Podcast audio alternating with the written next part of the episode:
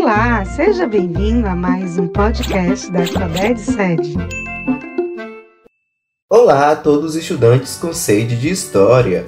Eu sou o professor de História Tomás Caetano e será um prazer partilhar desse podcast com todos vocês com uma aula sobre a ditadura civil-militar de 64 a 85. Vejam só, galera, a partir da segunda metade do século XX, o Brasil vivenciará o experimento de uma segunda ditadura dentro do seu espectro político. Até porque mais, o contexto da Guerra Fria irá conduzir a nação brasileira para um cenário complexo, no qual se desencadeará inúmeros conflitos e antagonismos internos na sociedade brasileira, pois o mundo passava pela Guerra Fria, que era a disputa entre os blocos comunista e capitalista. E muitos temiam que o presidente João Goulart se aliasse com o comunismo soviético ou chinês, Inclusive, o mesmo acabara de voltar da China poucos dias antes de sua posse. Muitos de seus aliados eram de fato progressistas de esquerda, e isso ameaçava o projeto de desenvolvimento almejado pelos setores conservadores da sociedade brasileira. Então você está dizendo, professor, que o povo não gostava do presidente João Goulart? Olha, pessoal, não era se o povo brasileiro gostava ou deixava de gostar do João Goulart.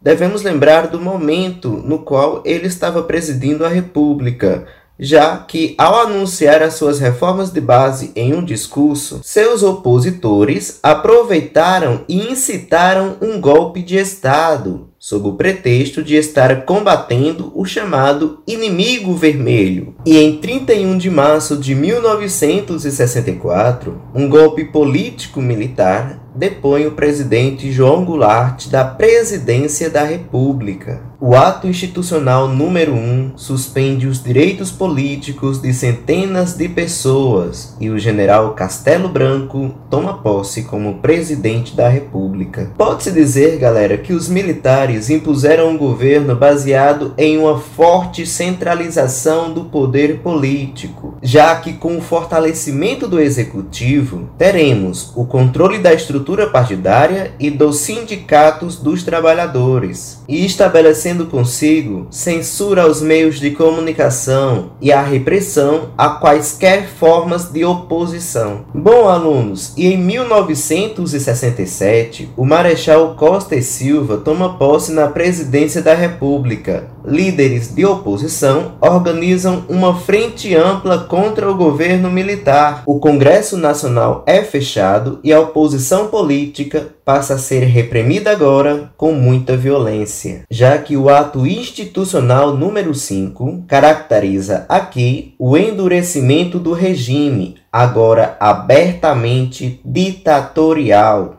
de forma escancarada. E em 1969, Costa e Silva é afastado por motivo de saúde uma junta de ministros militares assume provisoriamente o governo. A alta oficialidade das Forças Armadas escolhe o general Médici para presidente da República. Alunos, vejam bem, a oposição ao regime passa a ser mais intensa, com a ação de guerrilhas nas cidades e nos campos. E como vocês sabem, os militares vão responder com mais violência. Nos porões da ditadura, passam a ocorrer mortes, desaparecimentos e torturas. Durante os anos compreendidos entre 1968 e 1973, teremos o período conhecido como milagre econômico ou milagre brasileiro, gerando consigo um crescimento econômico do PIB a 12% ao ano. Ah, professor, Quer dizer então que durante a ditadura o Brasil era muito mais rico? Olha, pessoal, houve desenvolvimento econômico, porém os trabalhadores amargaram o arroxo salarial e o crescimento econômico desenvolvia-se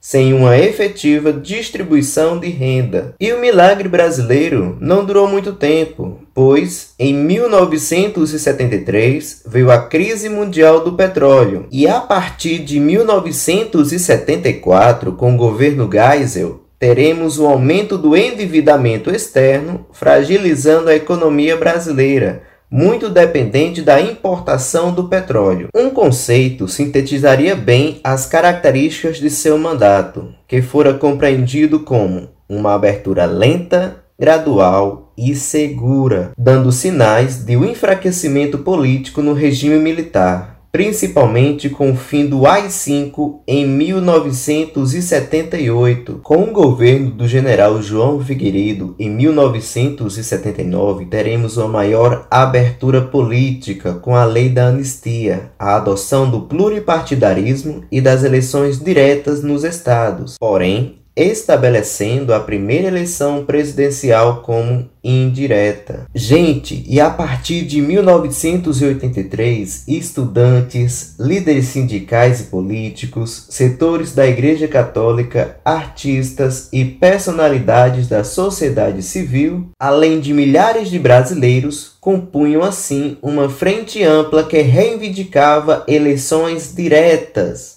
em um movimento conhecido como Diretas Já. E quando a emenda constitucional que propunha eleições diretas para presidente foi rejeitada pelo Congresso Nacional em 1984, o político mineiro Tancredo Neves lançou-se como candidato pelo Partido do Movimento Democrático Brasileiro, que era de oposição ao governo. E ele vence assim em 15 de janeiro de 1985 data que simboliza o fim de mais de 20 anos de ditadura militar. No entanto, pessoal, com a sua morte anterior até mesmo à sua posse, assume o seu vice, José Sarney, é ele que assumirá a cadeira presidencial. Olha, pessoal, dentre os 21 anos de ditadura militar, compreendemos sequelas indeléveis na história da sociedade brasileira recente. E são sequelas que nos transmitem uma dor irreparável, sentida por todos os brasileiros, que foram tanto silenciados por meio de torturas nos porões do DOI-CODE, que era o órgão de inteligência e repressão criado pelo governo militar, como também também de torturas e execuções aplicadas a comunidades indígenas que se recusavam a cooperar com o projeto governista, assim como muitos brasileiros que também foram silenciados em suas expressões artísticas e culturais, que não correspondiam ao interesse dos governistas, que eram orientados por uma visão muito mais conservadora. Em suma, o estudante de história, ao compreender a história da ditadura militar e os seus efeitos diretos na sociedade brasileira, e qual a importância de relembrar tais memórias, professor? Que crie consigo uma narrativa utópica aos fatos comprovados do passado, para que assim projetos políticos desintegradores da sociedade brasileira não temem persistir em pleno século XXI. Bom, gente, esses acontecimentos marcaram profundamente a história do Brasil contemporâneo, determinando a sua condição política democrática. Espero que tenham gostado do podcast. Um forte abraço a todos e fui!